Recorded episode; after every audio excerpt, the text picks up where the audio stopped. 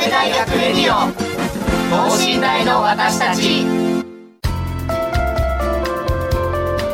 この番組では神戸大学でのキャンパスライフ受験エピソードなど学生パーソナリティが生の声をお届けしていきます。大学関係者による大学の最新情報イベント情報もお伝えします。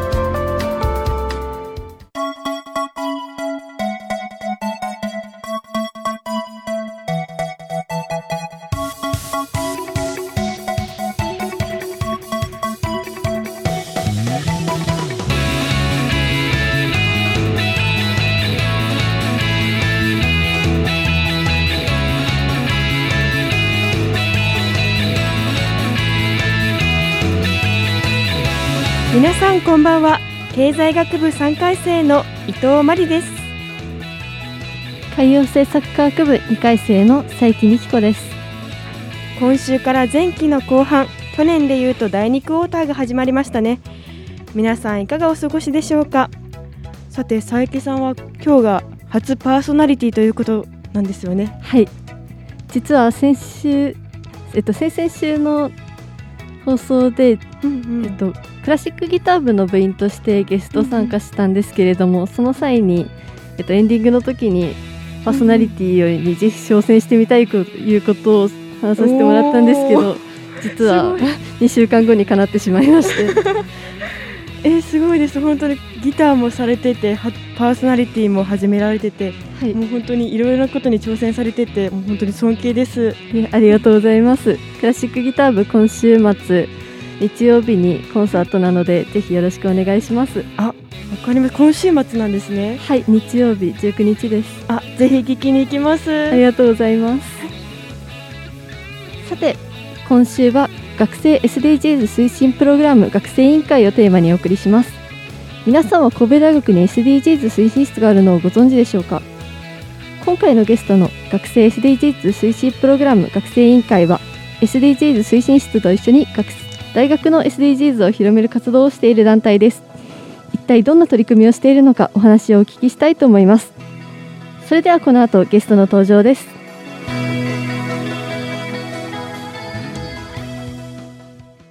神戸大学レディオ等身大の私たち。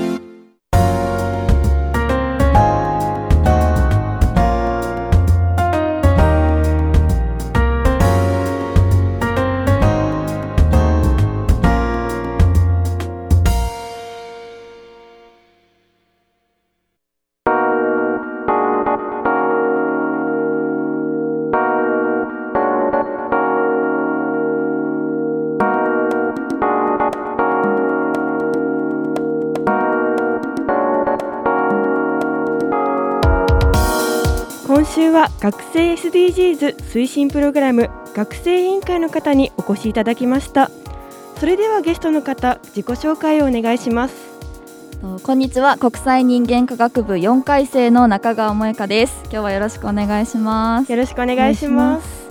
あ、同じく国際人間科学部3回生の柳浩二と申します。よろしくお願いします。よろしくお願いしますはい、学生 SDGs 推進プログラム学生委員会についてなんですけれども SDGs というと最近まよく耳にする言葉ではあるんですけれどもなんかどのようなことをされているのかどのような団体なのかお話しいただけたらなと思います。はい。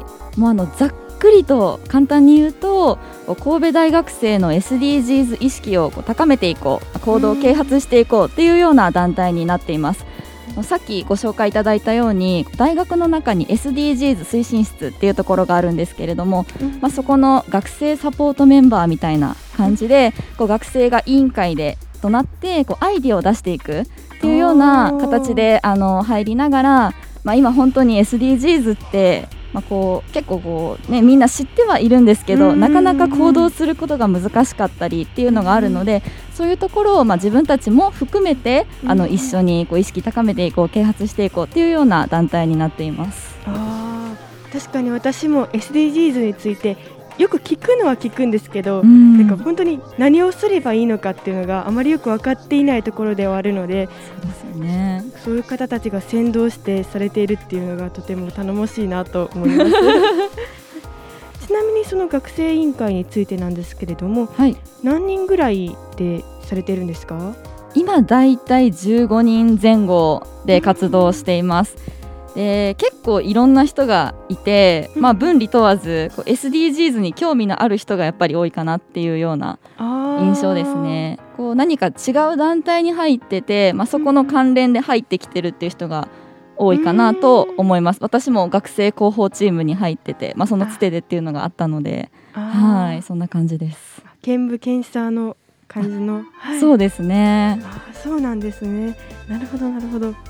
えその SDGs 推進プログラムをするにあたってはい。なんか入ったきっかけも先ほどおっしゃってたみたいに、えーま、学生広報チームに入られててそこから学生推進プログラムに入られたっていうことなんですけれどもはい。なんか入ったきどどういう経緯で入られたんですか？あ私の場合は、はいそうですね。もともと自分が国際人間科学部にいるっていうことがあって、まあ、授業でもジェンダーとか貧困とかもう本当に SDGs に関することを勉強することが多かったんですね。ただやっぱ勉強するだけだとなかなかこう本当に身についてるのかなとか自分が何をすればいいのかなっていうのがすごい分からなくて。でそういう時に、まあ、この学生 SDGs 推進プログラム学生委員会が、えー、と去年の10月頃ですかね発足するよっていうお話をそれこそ学生広報チームの方からあこういうのが大学でできるよっていうのを聞いてあじゃあ入ってみようかなっていうのが私のきっかけでした結構設立されたのも最近だったんですね。最近です。出来たてほやほやです。できたてほやほや。はい。確かに。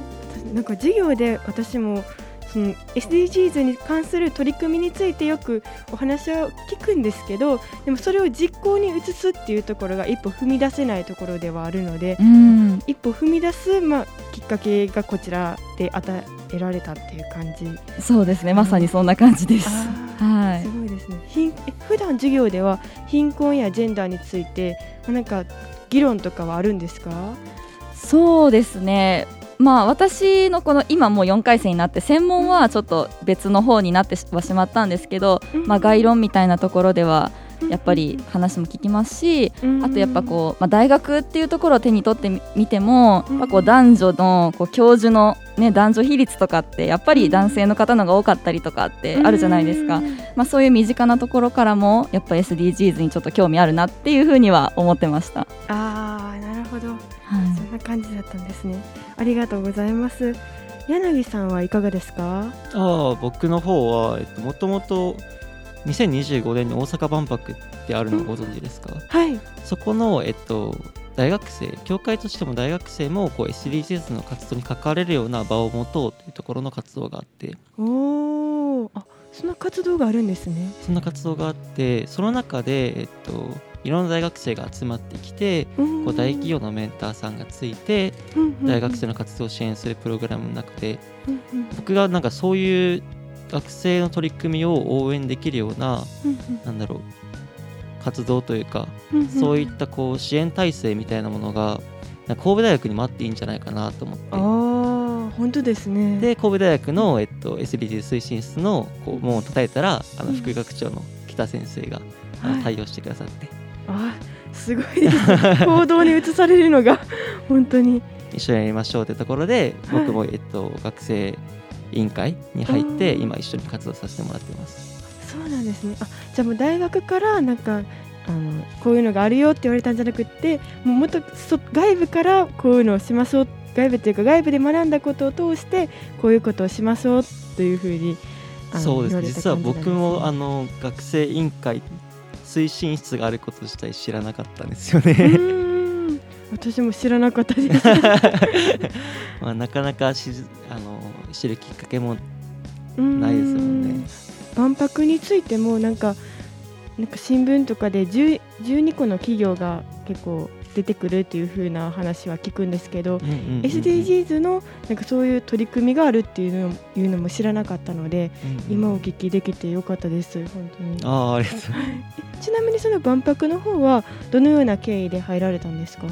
そうです。そちらの方はえっとそうだな他のイベントの運営とかやってたりしたりしてたんですけどすごいですね。そこの紹介だったり、えっとうんうん。僕こ ISEC 神戸大学にあの海外の学生だったり日本の学生を、はい。えっと、企業で働くのを支援するみたいな NPO サークルがあるんですけど、はい。そこでちょっとだけ3ヶ月ぐらいだけ活動させてもらった時期があっておーでそこの同期からえーこんなプログラムがあるんだけどよかったらどう？みたいな形で紹介されてありました。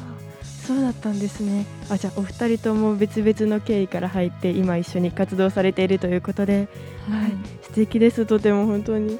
えっとちなみにそのこれまでの活動としたらどのようなことをされてたんですか？と大きく言うと3つあるかなと思ってます。あ三つ？はい、まず1つ目が神戸大学生の SDGs 意識調査っていうものを行いました。あのこれはまあそのね SDGs がどれぐらい今認知されてるのかなとかどういうところにみんな興味あるのかなっていうのを、まあ、質問項目をこの委員会メンバーで考えてで企業さんの協力のもとにこう大学生あ神戸大学生にアンケートを取るというようなものでした。であの最終的に600人ぐらい答えて600、はい、答えてくれてで今そのはいそうなんですよ。もう本当おかげさまで。でこの集計結果っていうのが今あの SDGs 推進室のホームページの方で見られるのでぜひ見てほしいなっていうのが。あはい。わかりました。もう結果出てる感じなんですそうですね。まとめて載っているので、そこ見ていただきたいなっていうのがまあ一つ目の活動ですね。識調査大切ですよね本当に。そうですね。やっぱりこう私たちが活動していく上でもまず今どれぐらいの現状なのかっていうのを知ることがややっぱ大事だと思うのでそういった意味ではまあ基本になるような活動だったかなと思います。はい。はい。で2つ目なんですけど2つ目が SDGs フォーラムの開催っていうところです。あのこれ今までは SDGs 推進室の方であのやっていたものなんですけれどもと先日の第5回のフォーラムでは、まあ、学生だけで企画運営というものを行いました。あすみません。ちなみに、ちょっとフォーラムという単語にちょっと馴染みがないんですけど、はそう議論する場というふうに捉えといたらいいですか？おっしゃる通りですね。ありがとうございます。企業さんとか団体さんをお呼びして、まあ、ご登壇いただいてでその後に学生交えてのこうディスカッションみたいなことを行うのがフォーラム、です。なるほどなるほど、はい、でなんかどういう企業さんに来てもらったらあのいいかなとかそのフォーラムのテーマとかを、まあ、うん全部学生でその第5回は考えたっていう感じ。あもう最初から。そうですえね。すごいですね。はい、まあうん、もちろんあの SDGs 推進室のお力もお借りしてではあるんですけど、あーえーもうそそれもあるけどみんなで考えてちゃはいんと実行にまで移して、それであのイベントを終わられたという感じで、そうですね。はい。実行力が問われるところですね。私も見習いたいです。はいはいはい。まあ委員会としてもすごくあのみんなでまとまって行動できたかなとは思いますね。ありがとうございますございます。で最後三つ目がえっと企業 SDGs 講座っていうもので、これ本当にもう今年の4月とかから始まったばかりのほやほやの活動なので。2ヶ月ですねそうなんですでここについてはちょっとあのぜひ掘り下げてお話を聞いていただきたいなと今思ってるところです。わかりましたはいではぜひあの企業 SDGs についてお話をお伺いしたいなと思いますえ企業 SDGs 講座とはどのような講座になっているんですか？えっと 神戸大学の SDGs 推進室と、えっと、博報堂さんと学生委員会の方で、えっと、やらせてもらってる講座なんですけれども、いろんな企業の方をお呼びして、えっと、4月は三井住友銀行ので関西戦略企画室の林さんって方に来ていただいたんですけど、なんかそういったいろんな企業の SDGs の推進にかかってる方をお呼びして、学生に対してこう SDGs って企業こんなことしてるんだよとか企業としてはこういうふうに思ってるんだよっていうのを、えっと、ご講演いただいて。そのことに対して学生と、えっと、ここはどうなんですかとか、ね、こういったこともうちょっとやってないんですかとか結構深掘った質問まで。あ企業とせ学生との交わる場、そうですね。はい、あるということでえその銀行の行きたかったです。4月だったんですね。そうなんですよ。あー。えちなみに6月は開催されるんですか？ちなみに6月は今現在予定しているのが、えっと6月22日の15時から17時あの間6で月22日の15時から17時で、三井住友銀行さんもすごくビッグネームだと思うんですけど、次はえっとトヨタのえ。役員クラスの方が来られて。ああ役員クラストヨタのなんか方未来が見えるんじゃないかなっていうのはなんとなく思ってるので。トヨタも今燃料電池とかいろいろすごい最先端なことをしてますよね。そうですね。あそこら辺のお話も聞けるのかなとちょっと楽しみです、僕もすごく楽しみにしてますね。はい。えちなみにもうどのようにして申し込むんですか？えっと神戸大学の SDGs 推進室のホームページの方からにアクセスしていただくと企業 SDGs 講座6月みたいなページがあると思うのでそちらの方にアクセスしてもらうとあはい。えっと応募フォームがあるのであ。あとメールアドレスと学番と名前と。あ。あ無料でもちろん参加できるので。あ。りがとうございます。生はみんな来てほしいですね。SDGs 推進プログラムのホームページから申し込むということで。はい。わかりました。私もちょっとこれ終わってから見てみようかなと思います。いやトヨタの方が来られるなんてびっくりですよねそうですすね。それも役員クラスが来るとなると。確かに。うんなかなか聞けない話が聞けるんじゃないかなと思ってます。ぜひ分離問わず来ていただきたいですね、ちなみにその SDGs 講座についておすすめはのポイントはどこになってますか？そうですね。割とこういった大学が開くだったりこう役員クラスが来る講演だと割と固めな雰囲気になることが多いんですけど、前回やった4月の講座でも本当に学生が、えー、と三井住友銀行のこう戦略室の室長の方に本当に突っ込んだ質問までできるような雰囲気でえー。一個形式ばらないところが本当の魅力なのかなっていうのは思いますね。あー確かに。だいぶ上の方とお話しするとなったら私も固まってしまうので いつも。なるほど。あそこで、まあ、みんながいるしもうそこいろんな質問もして答えてくださってとうんういうん場が、なるほど。ちなみに4月された時あの結構もうわ今今のお話だったらワイワイされてたということなんですけれども柳さんがあの参加された感想はいかがでしたか？そうですね。なんか一番面白いなって思ったのはうんうんうん。今こう企業が活動する中でどれだけ二酸化炭素を排出しないかが鍵になってくる。それはなんか投資の観点でもうんなんかこう今後会社が大きくなっていく観点でもどちらでもそうだと思うんですけどじゃあその中でそれを支援する銀行としてじゃあめっちゃ二酸化炭素を排出してる企業にうん融資をしないかとかうん投資をしないか。うん。ESG 投資とか最近よく言われますよね。じゃあそれ日本の中小企業はそれに耐えうるのか？その線引きはどこにするのか？確かに。その期間はなんかここまでにえっと排出目標を達成できればこう融資は打ち打ち切らないというか、えっとうん。まあ、少なくしないよとかその辺の線引きってすごく難しいなっていう結構生の声が聞いたところはすごく面白かったなっていうのが一つあったのとそうですね。4月その銀行の方が来られた時は融資する側ですもんね。そうですね。やっぱり。なるほど。6月はちょっと融資される側というかそうですね。あさされるかはちょっとわからないんですけど。されてると思います、うーん。そうだな。トヨタさんは何を話されるんだろうなやっぱ水素自動車とかも作っているので、うーん。あとウーブンシティとかいう話よく聞きますよね。確かに。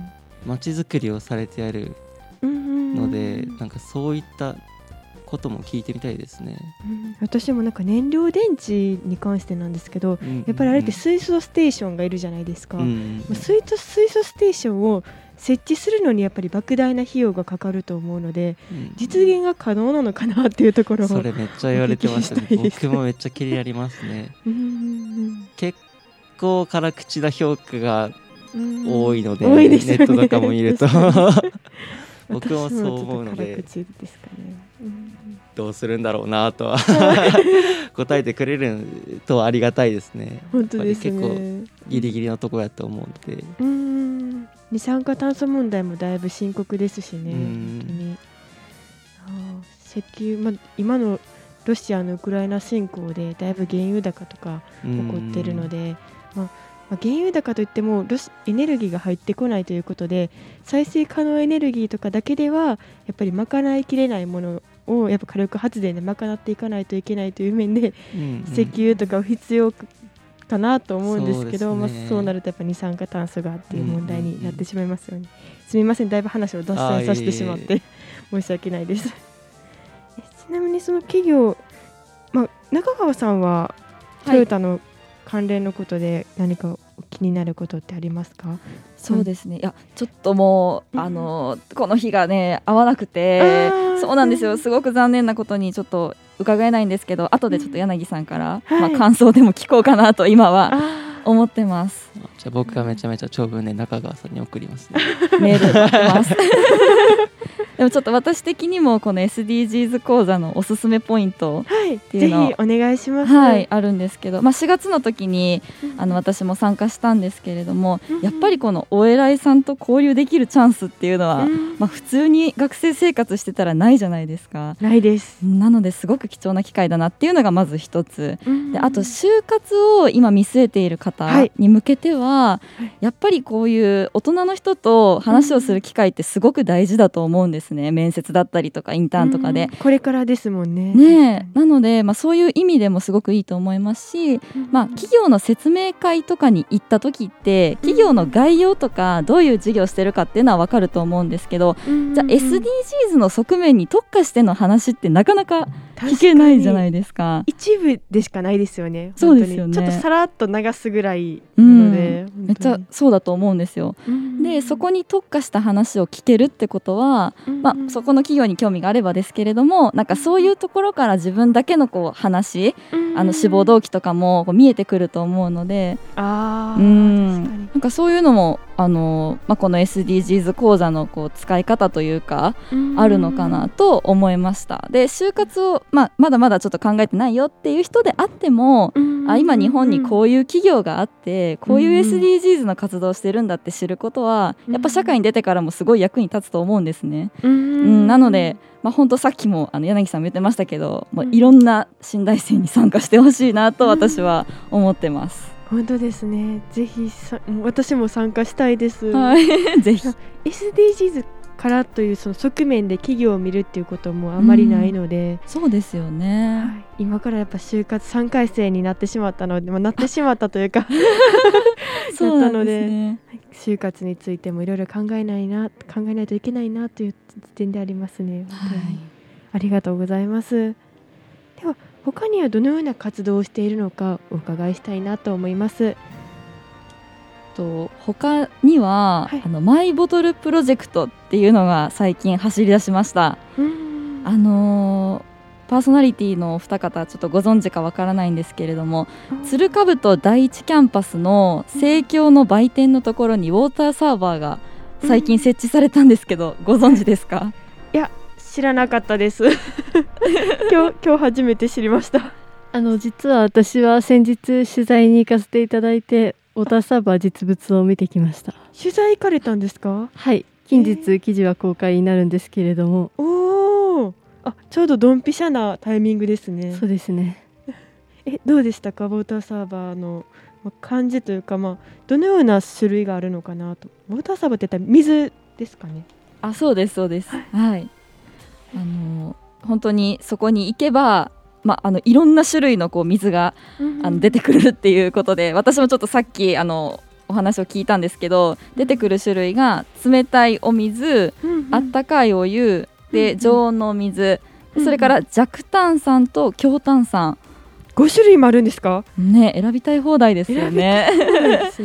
これをすごく、えっと、60円ですかね、ですごく低価格であの水をゲットできるっていうようなものになっていますね。まあ、これは本当にこうマイボトルをみんな使っていこうよっていうそういったまさに SDGs にも関係するようなあの側面からの、ね、はい、プロジェクトと聞いてます。ちょうどつながっていますね。はい。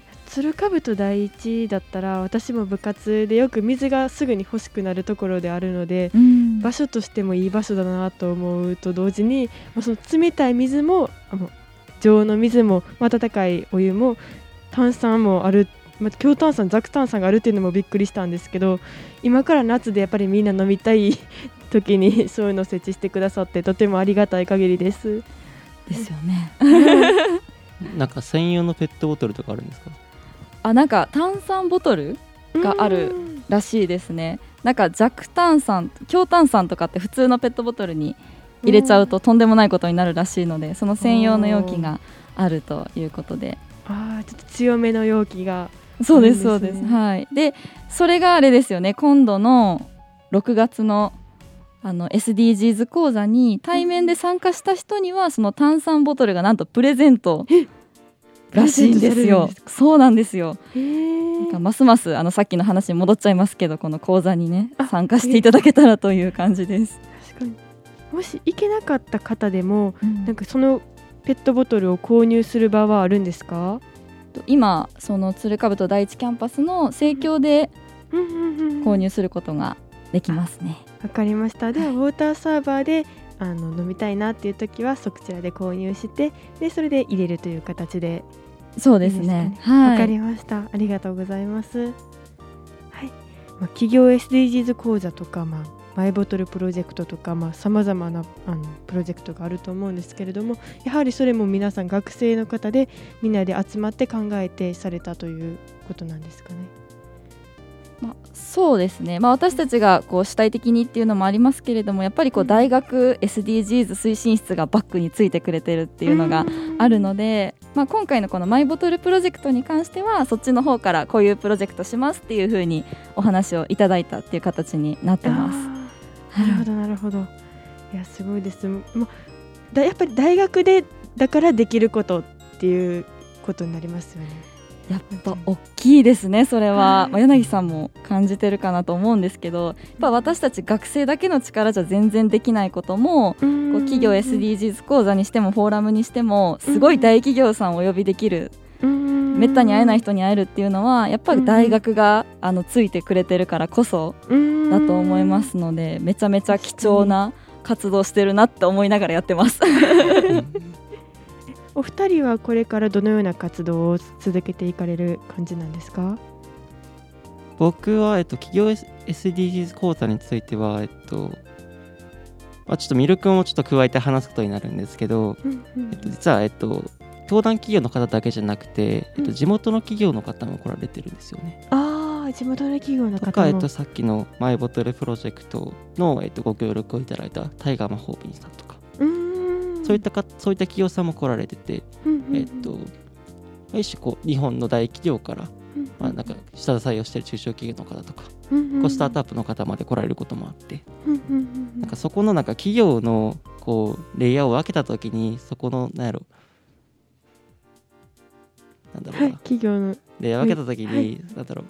僕ら学生としては企業一くりで見ることになると思うんですけど、その企業規模によって全く抱えてる問題が違うよとか思ってることが違うよってところの話を聞けるのが一個また違う魅力になるんじゃないかなと思ってて。なんか僕この前司会させてもらったんですけど司会ですかそういったところを今後なんか引き出せていけたらな引き出していくって言ったらすごくあのあれだな、はい、言い方とかあるなはい、けどなんかそういう話がもっと聞けるようなこう、お話ができたらいいなとは思いますね。あ確かに学生としても聞きたい面ではありますよね。はい、だから今後もあの企業 SDGs ことは頑張っていきたいと思ってます、はい。はい、ありがとうございます。最後素敵な展望もあのお聞きできてよかったです。はい、ということで今週は、えー、学生学生 SDGs 推進プログラム学生委員会の方にお越しいただきました。今日はありがとうございました。ありがとうございましたありがとうございました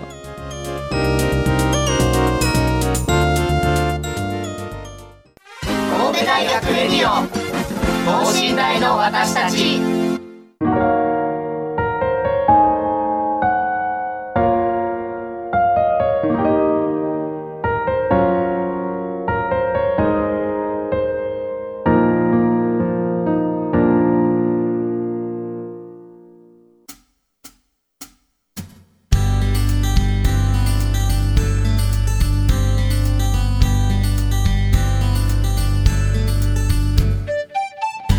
今週は学生 SDGs 推進プログラム学生委員会の方にお越しいただきました。はい、SDGs に関してさまざまなお話が聞きて私もいろいろ挑戦してみたいなと思いました。佐伯さんはどうでしたか？そうですね。とても面白い活動がたくさんあって私も参加してみたいと思いました。皆さんもホームページのチェックお願いします。はい皆さんもぜひ企業 SDGs6 月22日にもあのぜひ参加していただけたらなと思いますということで今週は伊藤と佐伯がお届けしました。それではまた次回。さようなら。さようなら。